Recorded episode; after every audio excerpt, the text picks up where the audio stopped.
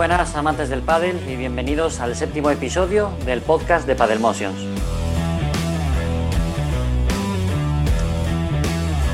Ya son cuatro los torneos disputados esta temporada World Padel Tour y cuatro por el momento los que nos quedan por disfrutar. Aunque para el siguiente torneo, programado para la primera semana de septiembre, tenemos un pequeño periodo de descanso. Y esto es uno de los motivos de que traigamos hoy un programa con mucho contenido. Por un lado, hablaremos del Campeonato de España por parejas sub-23, donde ya os adelantamos que ganaron Momo González y Lucas Bergamini, y precisamente uno de ellos, el andaluz Momo, será con quien charlemos en la última parte del programa, el protagonista del día. Además, haremos un repaso del último torneo disputado, el Adeslas Open 2020, y para cerrar el apartado de actualidad, lo más esperado para aquellos que les gusta el salseo, las rupturas de parejas. Y es que, a pesar de ser un año tan corto y extraño, muchos han aprovechado este parón para cambiar de compañero y buscar nuevos objetivos. Y sin más, para entrar en materia, saludamos a Paco Baldor. Muy buenas, Paco. Muy buenas, Dani. Muy buenas, eh, familia de Padel Pues nada, como comentamos, empezamos con el Campeonato de España por parejas sub-23. Eh, en el apartado femenino no hubo ninguna duda. Martita y Bea vencieron en una final a Araceli del Fibrea. Aquí no parece que hubiera mucho lugar para las sorpresas, ¿verdad? Pues realmente no. Eh, ya vemos el nivel que están desplegando Martita y, eh, Bea en World del Tour. Pues cualquier pareja que no sea top de World del Tour realmente tiene pocas opciones contra, contra estas dos, que, luego hablaremos más adelante de cómo les fue. Pero es que son top, o sea, están muy por encima del resto de las jugadoras de su edad. Sí que creo que que Delphi puede estar o Paula José María están a ese nivel, igual todavía un poco por encima Paula que Delphi, pero Delphi sin tardar mucho estará al nivel de Marta y Tebea. Eh, pero cualquier combinación aparte de ellas dos eh, se queda, para mi gusto, se queda todavía lejos de ese nivel. Estoy totalmente de acuerdo. Quizás sí que estaba bastante más reñido eh, el apartado masculino, donde las cuatro parejas que llegaron a semifinales, que fueron Javi y Goki, los que ganaron Momo y Lucas Bergamini, luego Javi Garrido con Dineno y Coqui y Javi, eh, eso creo que les he mencionado, los otros eran eh, Iván Ramírez y Arturo Coello, cuatro parejas que sí que podía dar la sorpresa a cualquiera de ellas.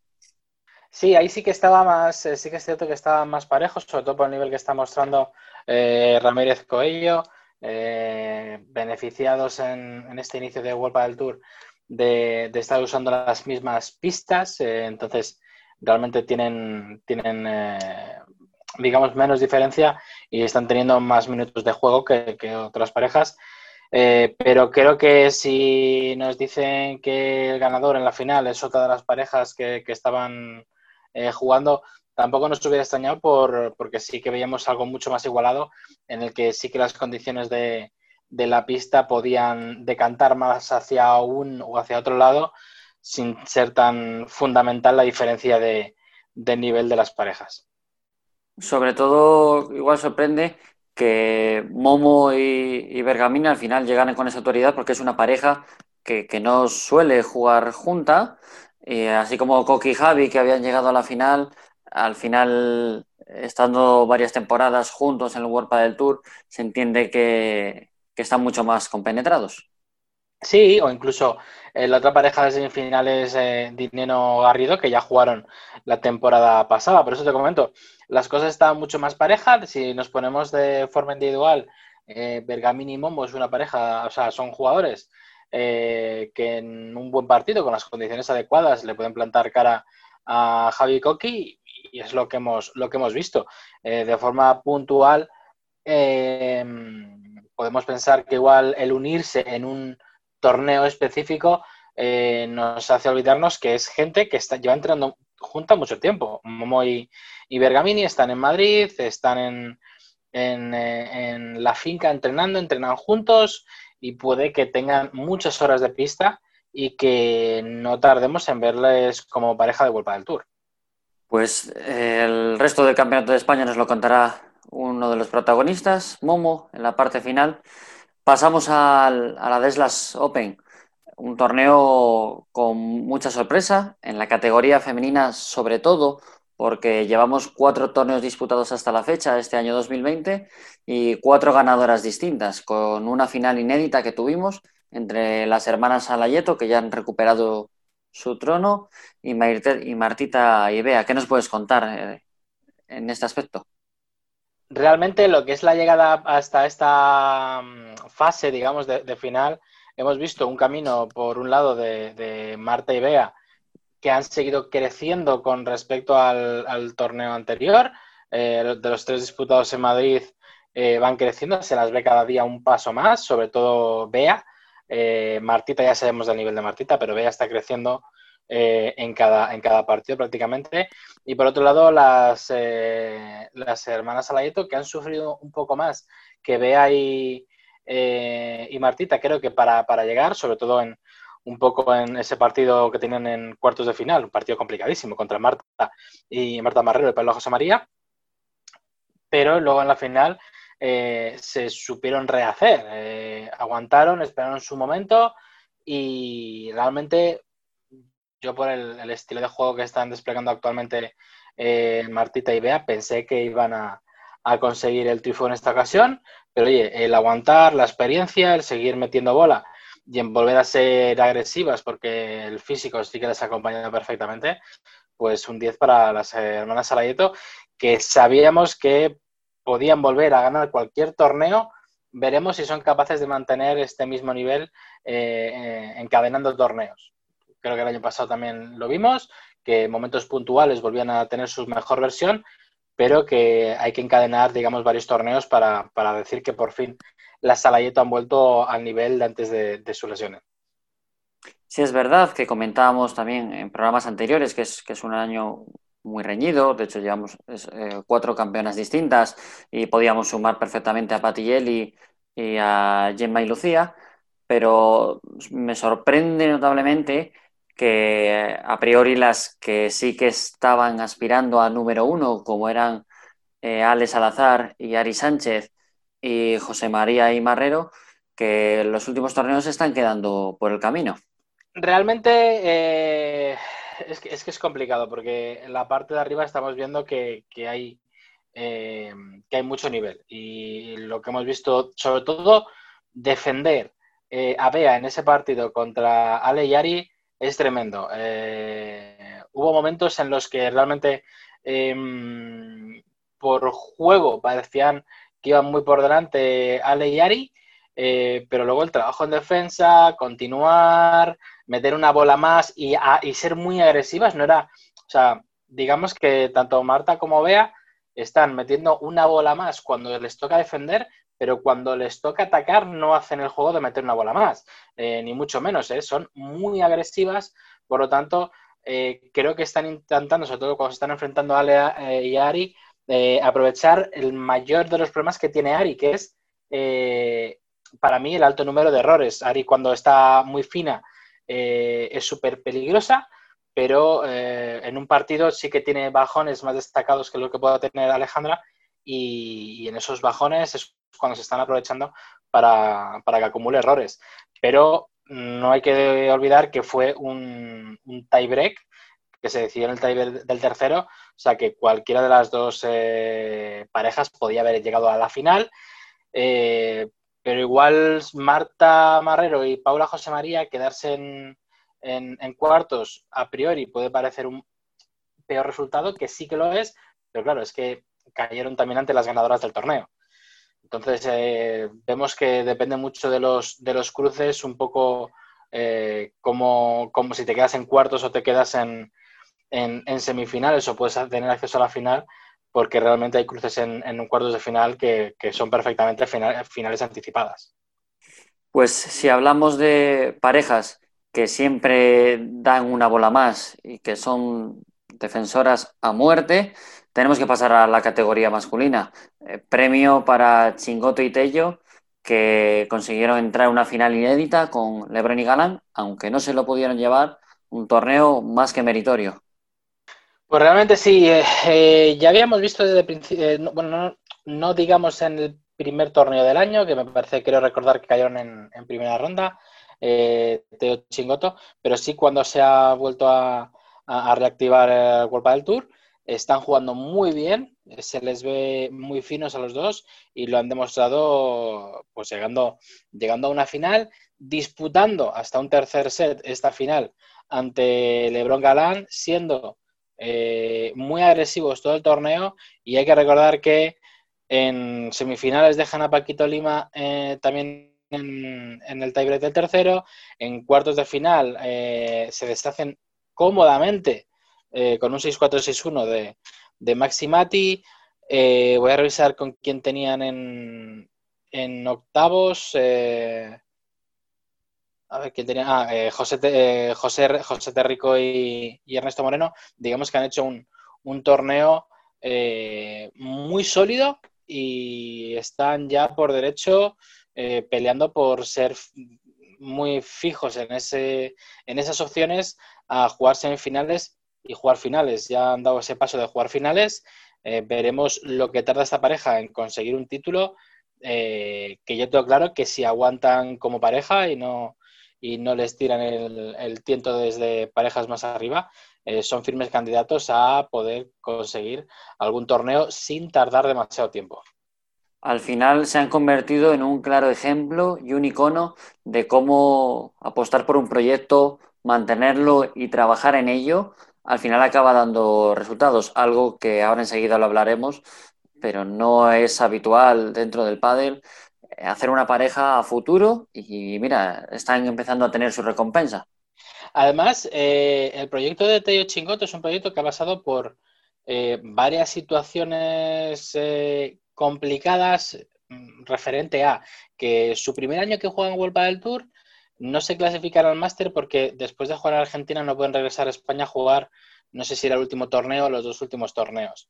Eh, con lo cual, eso te, te podía haber abierto eh, una opción de que jugadores que estaban más adelante pudieran haber roto esa pareja por haber cogido cualquiera de los dos, aunque en aquel momento el que dominaba sobre todo en la pareja era, era Chingoto. El año siguiente, eh, lesión de Tello eh, que provoca que se pierda torneos eh, y vuelven a estar cerca de entrar al máster, pero no se clasifican. Y el año pasado ya se clasifican por fin y, sí que parece que se ha, acercado un poco más el nivel de ambos. Chingoto ha mejorado físicamente, porque yo ahora le veo, le veo más fuerte y Tello ha mejorado muchísimo. Creo que el mayor salto de calidad lo ha dado Tello. Antes, sí, digamos, era un poco el jugador que más bolas le jugaban. Y esto es un proceso que lleva en España cuatro años, que ellos ya venían jugando a Argentina anteriormente. Eh, y si nos reflejamos un poco, podemos verlo también en, Javi y, Coqui. Apostar por proyectos a largo plazo eh, hace que todos progresen y progresen mucho y están teniendo muy buenos resultados pero sí que parece ser que las prisas por, por conseguir resultados que igual tampoco son resultados lógicos para algunos jugadores hace que cambien demasiado pronto de pareja y no apuesten por, proyectos eh, duraderos. Pues sí, la verdad es que estamos ahora mismo en, un deporte en el que eh, se observa y se... el único objetivo parece ser la inmediatez. Hablamos sobre todo de Tello Chingoto porque de Lebron y Galán poco hay que añadir, ¿no? Si siguen a este ritmo, números uno y, no hay mucho debate. Sobre todo por, eh, porque realmente hemos visto, por ejemplo, en este torneo, cómo eh, Tapia y, y no han conseguido mantener el nivel del torneo pasado. Hemos visto cómo Stupa y Sancho han dado un paso, aunque se han quedado en semifinales, todavía no pasan de semifinales, pero han dado un paso hacia adelante, le han puesto en serios apretos a, a Galán Lebron en esas semifinales y, realmente es un, digamos, es un torneo en el que desde el principio lo han pasado más justo que, los dos torneos anteriores. No sabemos si es un poco porque la pista estaba un poco más lenta, eh, porque los jugadores ya van intentando, intentando averiguar cuál, cómo es la forma de, poder vencer a, o estar más cerca de, de Galán Lebron, eh, o simplemente por el hecho de que no han estado del todo fino. O sea, aquí es, eh, si sumas un poquito de un lado y otro poquito de otro, eh, haces que la cosa se ajuste más. Y, sí que es cierto que no sé si, si hacía como dos o tres años que no había nadie que, consiguiese, ninguna pareja, que consiguiese ganar tres torneos seguidos, pero no nos engañemos, son tres torneos seguidos en las mismas condiciones, condiciones que les vienen muy bien a Galán y Lebrón. No quiero decir que mañana vayan a jugar a Valencia y pasado a Cerdeña y consigan ganar eh, también esos dos torneos, que lo puedan hacer perfectamente, pero cojamos eh, entrecomillado que son tres torneos en condiciones eh, iguales prácticamente y esos jugadores que han sabido adaptarse y jugadores que no es su juego, eh, su forma de jugar, que eso, también ha provocado algunos de los cambios que vamos a hablar a continuación. Pues sí, a eso vamos. Ahora comentabas que el próximo torneo es Valencia, la primera semana de septiembre, por hacer un inciso, será el primero que tendremos público, veremos en qué condiciones y cómo se desarrolla la prueba, pero este parón ha empezado a fomentar ese cambio de parejas. Se separan de forma oficial, ya Agustín Gutiérrez, el oveja, con Cristian Gutiérrez, se separa Adai Santana con Gonzalo Rubio, Beluati de Quiles y Cristian Fuster anunciaba de Denis Perino, aunque estos últimos torneos no se han jugado juntos. Eh, ¿Crees que tiene argumentos suficientes como para esa ruptura? Cuéntanos con qué parejas se van y un poquito eso, si tienen argumentos o es este problema de la inmediatez de resultados que se busca en este deporte. Eh, realmente, eh, la pareja que habían formado Agustín Gutiérrez y Cristian Gutiérrez, pues han conseguido dos 16 avos y han conseguido dos octavos. Eh, yo personalmente creo que no, a ver, que no se me entienda mal, pero sobre todo a raíz del parón y luego volver a una pista tan rápida en la que el físico es tan importante, eh, yo no creo que esta pareja pudiera haber conseguido mejores resultados por el problema físico que tiene Cristian Gutiérrez.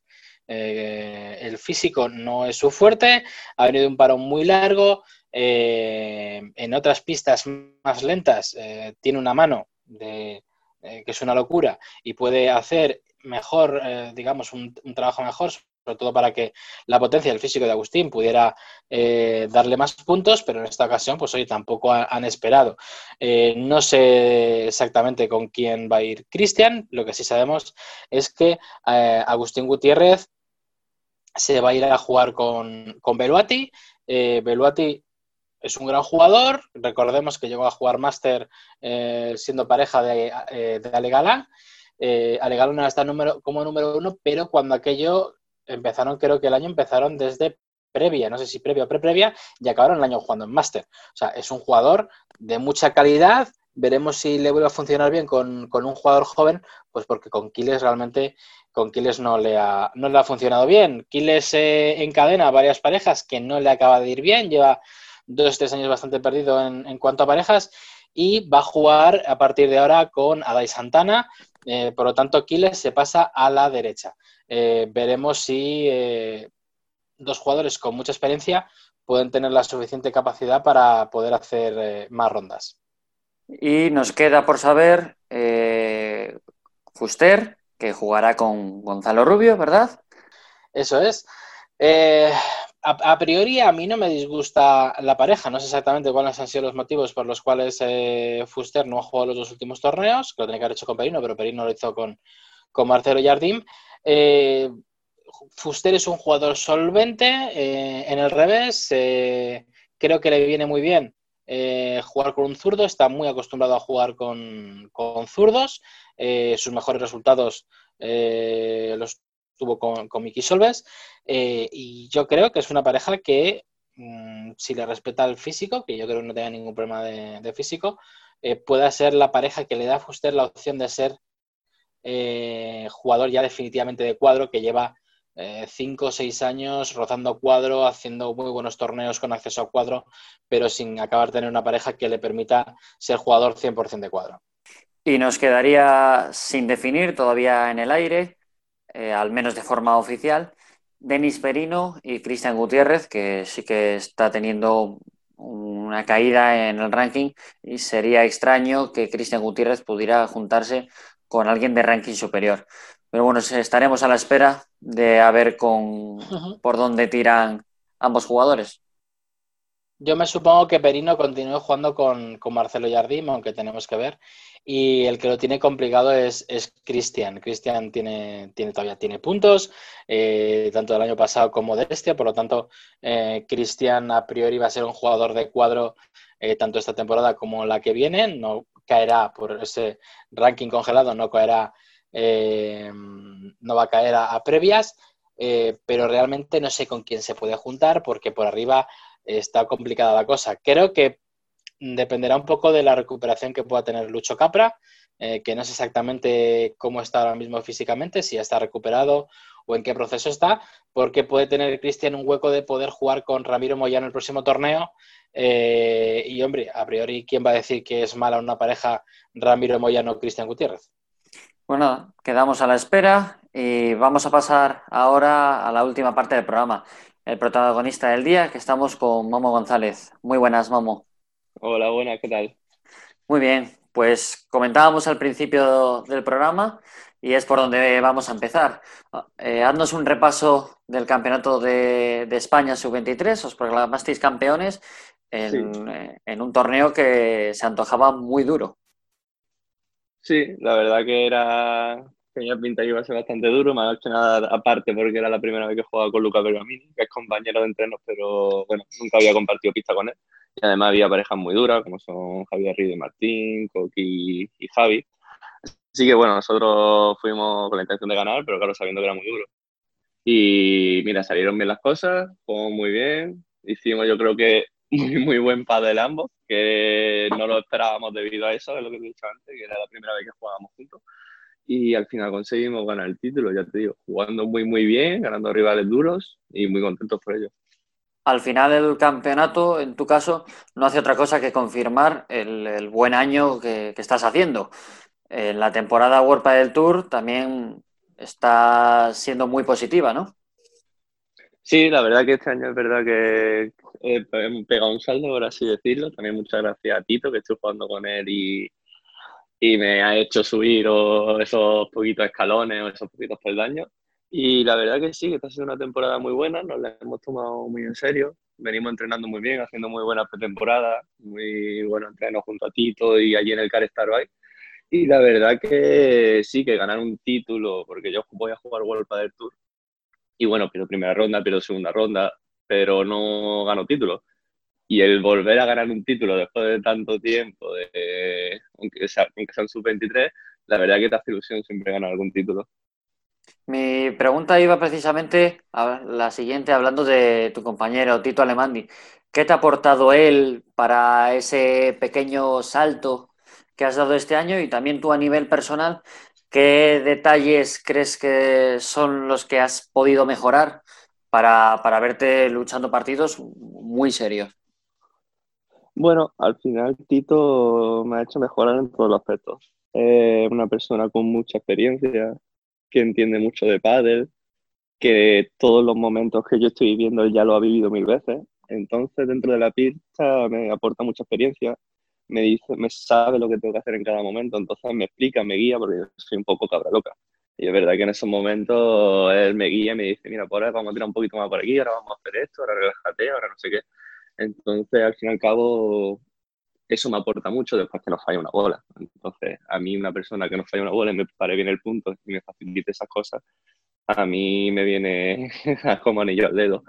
Y a mí me ha aportado eso, sobre todo meterle intensidad, porque yo era una persona que quizás se relajaba bastante durante un partido, en los entrenos, y con Adri tengo la suerte de que, como siempre lo tengo ahí, siempre me está diciendo, venga, va, sigue, sigue, sigue. Entonces, mucha intensidad y, y sobre todo lo que te he dicho antes, la experiencia que a mí me falta, me está aportando para saber lo que tengo que hacer en cada momento. Desde luego que Tito, los que conocemos un poquito cómo juega, eh, no es un jugador que te deje estar tranquilo durante el partido. Ay, es verdad. No, no, no, pero bueno, o sea, a mí me viene bien. Bien, de eso se trata. Y, tú a nivel, a nivel individual, eh, en cuanto a técnica o táctica, eh, ¿qué cosas crees que, que, también has podido mejorar esta temporada? Yo creo que lo que es técnicamente no he cambiado gran cosa. Al fin y al cabo, ya cuando todos llegamos a un cierto nivel, todos los que estamos ya ahí en cuadro final, en previa, llegamos a un cierto nivel que técnicamente ya mejoramos poco. Ya lo, sobre todo lo que mejoramos, como tú has dicho, tácticamente, que es lo que me está enseñando mucho Tito, dónde colocarme en cada momento, qué hacer eh, si me viene la bola tal. Y, y de cabeza. Al final, el estar concentrado tres golpes más que el rival te hace llegarte mucho más puntos. Entonces, yo creo que cuando llegamos a cierto nivel, esas son las principales claves desde mi punto de vista. La verdad es que la unión de, tú con, Tito, en un primer momento sonó, sonó extraña cuando Tito estaba con Silingo a primeros de temporada, pero al final el tiempo ha dado la razón y no sé si se podía considerar que se juntara Tito contigo una pequeña apuesta, pues desde luego ha salido muy bien. A partir de ahora, ¿cómo veis esa pareja? ¿Como un proyecto a largo plazo eh, entrando entre las ocho primeras o un proyecto a largo plazo independientemente del ranking? Bueno, yo hablé con Tito al principio de temporada que me habló él, para mí fue una sorpresa, yo no me lo esperaba. Y yo creo que sí, que una vez que lo dejaron con Siringo, buscó un poco apostar por quizá alguien que él pensase que podía subir con él. Y la idea que tenemos nosotros es un proyecto a largo plazo, de, poder durar varios años y poder acabarlo, no nos ponemos de objetivo las ocho primeras, las cinco primeras, las diez primeras, no hay un objetivo fijo de decir vamos a acabar en esto aquí pero sí hay un objetivo de seguir varios años de un proyecto a largo plazo y hacerlo lo mejor que podamos hasta donde llegamos. Sin objetivo de decir, tenemos que llegar aquí o sí, sí o sí.